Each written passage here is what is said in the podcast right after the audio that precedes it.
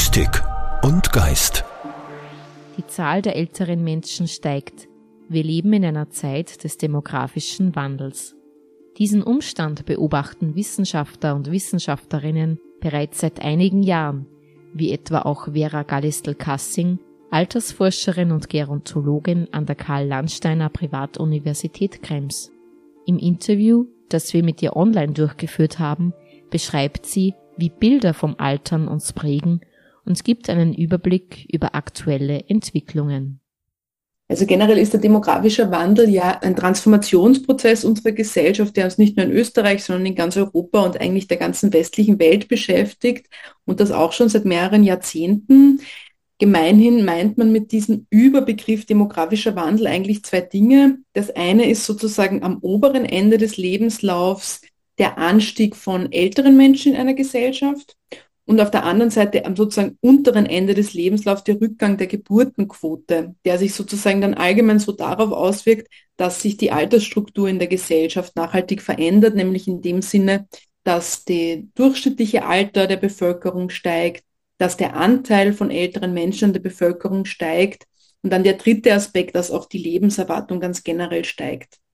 Generell ist prognostiziert, dass wir jetzt vor allem durch den Babyboom, also sozusagen das Altern der Babyboomer-Generation, die wir jetzt gerade ganz aktuell erleben, dass der demografische Wandel dann nochmal ein bisschen an Geschwindigkeit zunimmt, weil wir jetzt einfach sehr geburtsstarke Jahrgänge haben, die in das Alter kommen, also in die Nachberuflichkeit einsteigen. Deswegen ist aktuell prognostiziert, dass so die Bevölkerung über 65 Jahren, das sind so jene, die wir in der Forschung so als die Älteren in der Gesellschaft zusammenfassen, dass die bis 2030 um ungefähr 38 Prozent ansteigen. Und was das dann bedeutet, ist recht unterschiedlich, wo wir in Österreich hinschauen. Es gibt ältere und jüngere Gemeinden, aber in den äh, allerältesten Gemeinden, das ist zum Beispiel Ufer Umgebung, Sie als quasi in Oberösterreich Ansässige können mit dem was anfangen, wird zum Beispiel prognostiziert, dass 2030 60 Prozent der Bevölkerung über 65 Jahre alt sind. Das heißt, dass wir sozusagen eine Mehrheit eigentlich von Menschen haben, die äh, im Alter sind, die in einer Gesellschaft leben. Und das hat natürlich auf ganz vielen Ebenen eine Auswirkung auf unsere Gesellschaft. Sie sprechen in Ihren Forschungsarbeiten über eine Kultur des Alterns. Was genau ist damit gemeint? Generell ist es ja so, in der Soziologie sagen wir immer, die Kultur ist wie ein Pudding, den man so nicht an die Wand nageln kann, ne? weil das so ein, ein ganz schwieriger und irgendwie schwer zu definierender Begriff ist, mit dem viele Leute was anfangen können, aber man auch nie ganz genau weiß, was es bedeuten soll. In der Soziologie, ähm, also ich bin ja quasi auch von der Ausbildung her Soziologin, gibt es eine lange Tradition der Kultursoziologie und was die Kultursoziologie auszeichnet, ist, dass die immer auf die Bedeutungen von sozialen Interaktionen und sozialen Praktiken schaut. Das heißt, nicht so sehr fragt, wie entwickelt sich der Anteil der Älteren in einer Gesellschaft oder wie entwickeln sich ähm, meine sozialen Beziehungen mit dem Älterwerden, sondern welche Bedeutung hat denn das Alter in unserer Gesellschaft ganz generell? Wie ist das denn kulturell besetzt? Denken wir da als Gesellschaft ähm, als etwas Positives drüber nach oder als etwas Negatives drüber nach? Gibt es eine Vielfalt von Altersbildern oder sind die sehr eingeschränkt, dass es halt ein stereotypes Bild über ältere Menschen gibt? Und deswegen sozusagen ist das, was, was, was ich und beziehungsweise auch mein, mein äh, Kollege Franz Kolland, mit dem gemeinsam ich ja diese, auch diese Kultur des Alterns erarbeitet habe, was wir damit meinen, ist, dass wir uns eben auch mit diesem symbolischen und Bedeutungscharakter des Alterns auseinandersetzen. Also nicht nur fragen, wie kann ich im Alter gut leben, sondern was bedeutet denn das Älterwerden für uns als Gesellschaft, aber auch für mich als Individuum. Und da ein bisschen versuchen, andere Antworten zu finden, die über die gängigen Altersbilder hinausgehen. Also das Alter in seiner Kultur besser verstehen, aber auch zu verändern, indem man eben positivere, potenzialorientiertere, dynamischere Bilder über das Altern findet, wo wir jetzt gerade eher in einer Gesellschaft leben, wo das Alter sehr stark als etwas in der Bedeutung festgeschriebenes, oft als etwas Defizitäres, oft als etwas biologisch determiniertes verstanden wird. Und durch diesen Begriff der Kultur des Alterns dann versuchen wir da ein bisschen hinauszugehen und einmal danach zu suchen, was gibt es denn für andere Bilder und andere Antworten darauf, was das Alter bedeuten kann überhaupt. Das heißt, das vorherrschende Bild vom Altern in der Gesellschaft ist ein eher negatives. Wie können diese Zuschreibungen unser eigenes Bild vom Altern beeinflussen? Und wie können wir dieses Bild konkret verändern? Also die Frage, wie kann man das verändern, ist natürlich eine große, die uns auch in der Forschung recht stark beschäftigt. Zunächst vielleicht kann ich nochmal sagen, dass diese Entstehung von negativen Altersbildern, dass die erstens auch was sehr Komplexes ist, was auf vielen Ebenen ansetzt. Das eine ist sozusagen, es kommt ja diese Vorstellung vom Älterwerden als negativ sehr stark aus einer Vorstellung, dass wir das Alter als einen biologischen Prozess uns vorstellen. Ja? Also ähnlich wie man früher gesagt hat, Geschlecht ist etwas ganz klar biologisch determiniertes. Da sind wir heute schon ein bisschen weiter, weil wir auch über soziale Geschlechtervorstellungen reden. Ist das beim Alter immer noch so, dass man davon ausgeht, es gibt diesen biologischen Altersprozess, der ist an seiner Bedeutung festgelegt. Und ich glaube, der erste Schritt, um so Altersbilder zu verändern, ist mal zu schauen oder zu verstehen, wie variabel der Altersprozess ist. Ja? Also, dass manche Leute mit 73 sehr eingeschränkt sind, sehr viel äh, Pflegebedarf haben und andere Leute mit 85 noch wahnsinnig gut und selbstständig leben können. Ja? Also ich beschäftige mich jetzt gerade in meiner Forschung mit 100-Jährigen. Und da sehen wir, 100-Jährige haben eine überdurchschnittliche Lebenszufriedenheit. Das heißt, da wird es im Alter wieder besser sozusagen, ja, weil ich sozusagen lernen kann, weil ich neue Fähigkeiten mir angeeignet habe, mit denen ich gut auch in einem so hohen Alter leben kann. Ja. Und ich glaube, das zu sehen wäre so ein erster Schritt, um dieses Altersbild auch zu verändern. Ähm, ich denke, so ein zweiter Aspekt ist wirklich, dass sich die medialen Darstellungen auch verändern müssen, weil ich das Gefühl habe, gerade die Bebilderung in Beiträgen, die sich mit dem Alter auseinandersetzen, reproduziert sehr stark Altersstereotype. Ja, also ich weiß nicht, ob Ihnen das auch schon aufgefallen ist, aber da gibt es auch ganz gute Forschung dazu, die das belegt. Jetzt nicht in Bezug auf Österreich, aber international, die so zeigt, überdurchschnittlich häufig wird verwendet das Bild einer runzligen Hand zum Beispiel. Ja? Also sehr stark biologische Aspekte in den Vordergrund stellen.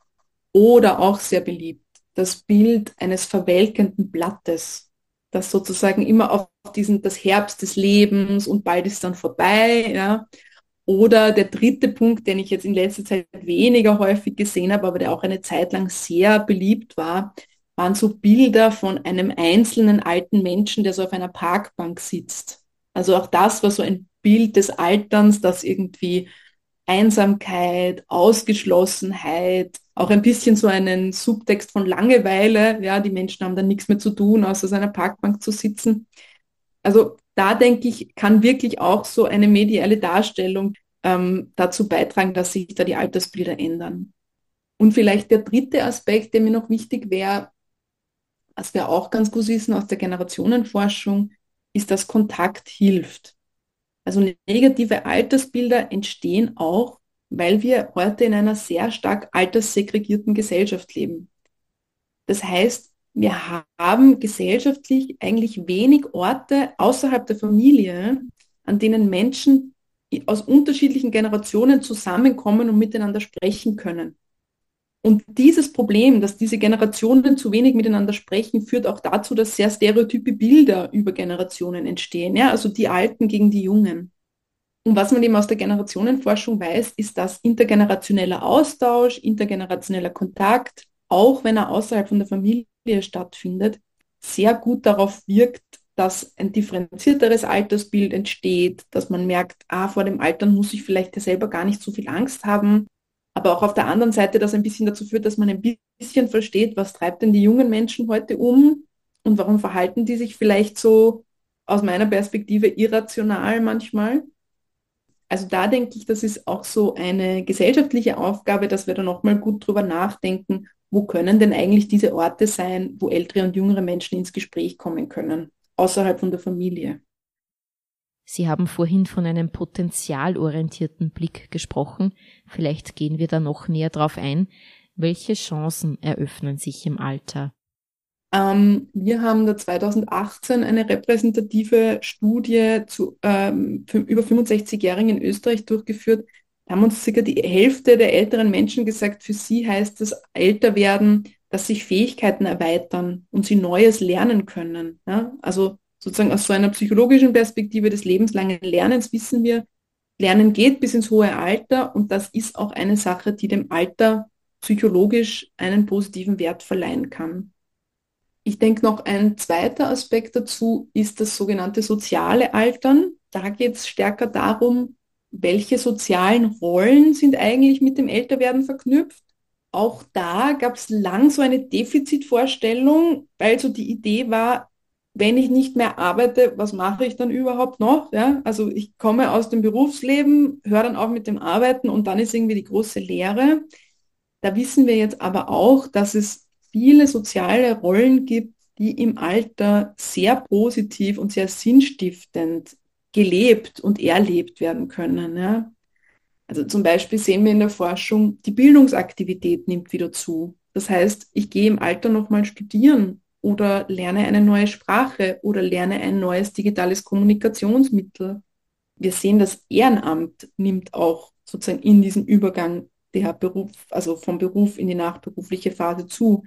Das heißt, ich übernehme vielleicht nochmal ehrenamtlich Verantwortung und engagiere mich da stärker in was, was mir schon immer wichtig war, aber ich vielleicht keine Zeit dazu hatte, das zu tun. Und das Dritte, wo wir natürlich auch sehen, dass so soziale Rollen für Ältere vorhanden sind, ist in dem ganzen Themenkomplex der Angehörigenpflege. Also auch da sehen wir, pflegende Angehörige sind meistens selber zwischen 55 und 65 Jahren alt, also fallen schon sozusagen in diese Kategorie der Älteren hinein. Also auch da gibt es noch soziale Rollen, die man übernehmen kann und wo sich neben dieser Belastung, die Angehörigenpflege natürlich auch mit sich bringt, auch nochmal eine gute Beziehung, eine Pflegebeziehung ergeben kann. Ja? Also ich denke, das sind so ein paar dieser Potenziale, die das Älterwerden mit sich bringt. Und ich kann mich noch erinnern, so eine der allerersten Studien, die ich an der Universität Wien gemeinsam mit dem Franz Kollen durchführen dürfte, da haben wir Interviews gemacht mit Menschen am Übergang in die Pension und haben sie so begleitet darin zu schauen, was verändert sich da und wie gehen sie mit diesen Veränderungen um. Und da hat mir ein Interviewpartner gesagt, hat mir so ein total also Potenzial und positives Bild von dieser Lebensphase Alter gezeichnet im Interview und hat dann zu mir gesagt, es ist so schön, weil eigentlich bin ich jetzt zum ersten Mal in meinem Leben selbstständig, weil ich genau das tun kann, worauf ich Lust habe.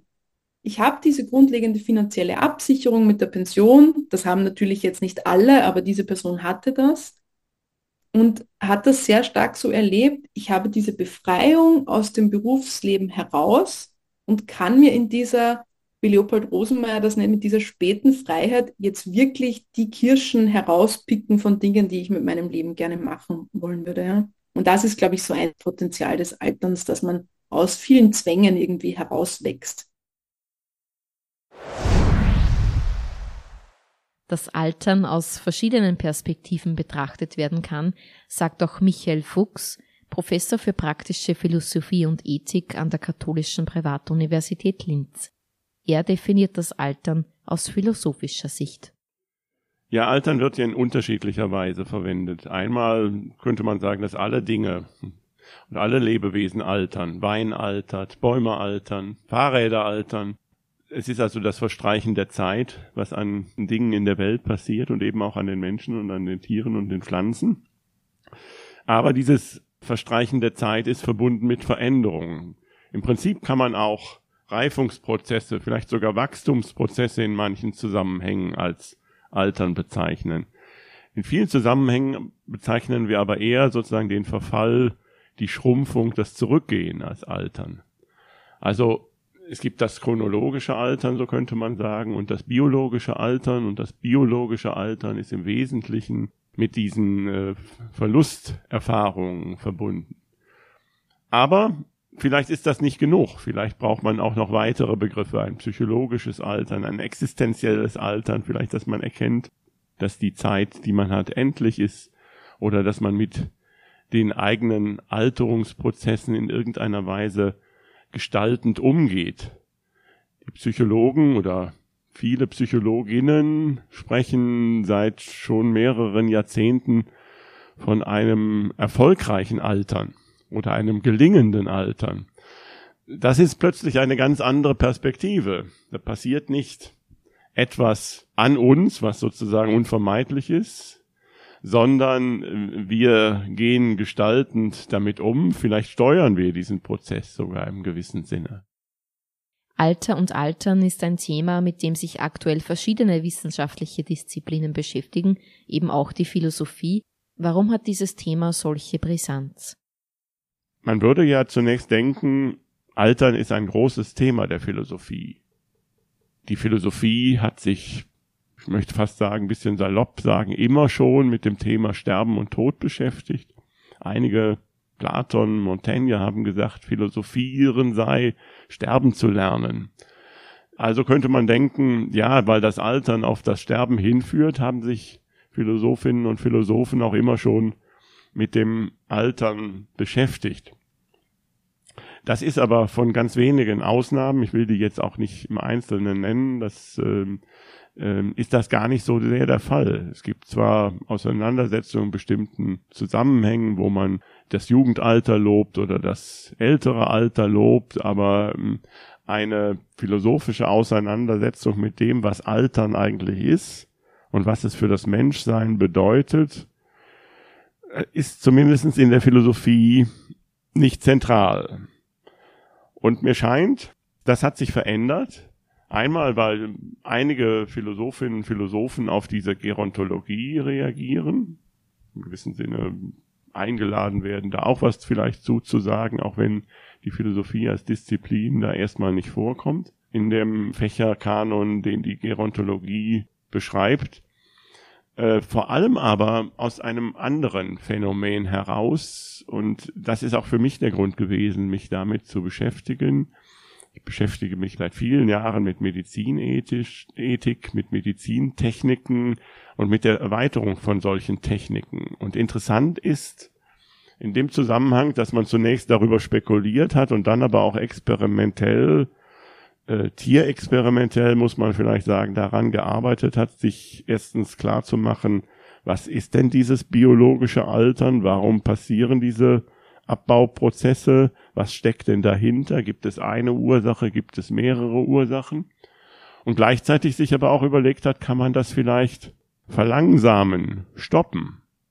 Ja, und äh, das ist äh, für die Ethik, wie ich meine, eine große Herausforderung. Vielleicht noch nicht in dem Sinne, dass wir jetzt entscheiden möchten, müssen, wollen wir radikal älter werden, wollen wir vielleicht doppelt so alt werden, wie wir jetzt maximal werden können. Wollen wir vielleicht 200 oder 250 Jahre werden? Wie würden wir damit umgehen? Aber natürlich muss man sich Gedanken darüber machen, ist das eigentlich eine Zielsetzung für die Forschung? Und wenn, welche Priorität sollten wir einer solchen Zielsetzung geben?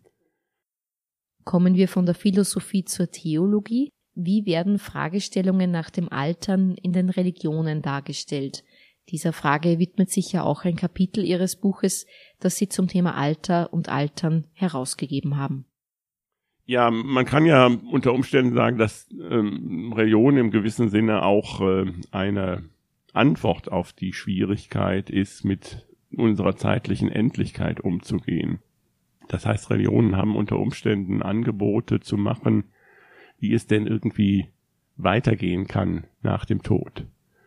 Und ähm, mir scheint auch für die Frage, die ich eben aufgeworfen habe, das natürlich sozusagen eine interessante Kontrastfolie zu sein. Könnte es sein, dass äh, das große Interesse an dem, was ich jetzt gerade eben beschrieben habe und was man Biogerontologie nennt, also die biologische Beschäftigung mit der Gerontologie, eigentlich mit dem Alternsprozess, dass dieses Thema, also der starke Wunsch, unsere Lebensspanne radikal zu verlängern, vielleicht sogar von so etwas wie Unsterblichkeit zu reden. Das machen einige selbst in wissenschaftlichen Journals, äh, dass das damit zusammenhängt, dass die Angebote, die die Religion dazu äh, machen kann, mit unserem, mit unserer Endlichkeitserfahrung umzugehen, dass diese an Strahlkraft verloren haben. Vielleicht zum Schluss noch die Frage, was sind aus Ihrer Sicht die Vorzüge und Freuden des Alters?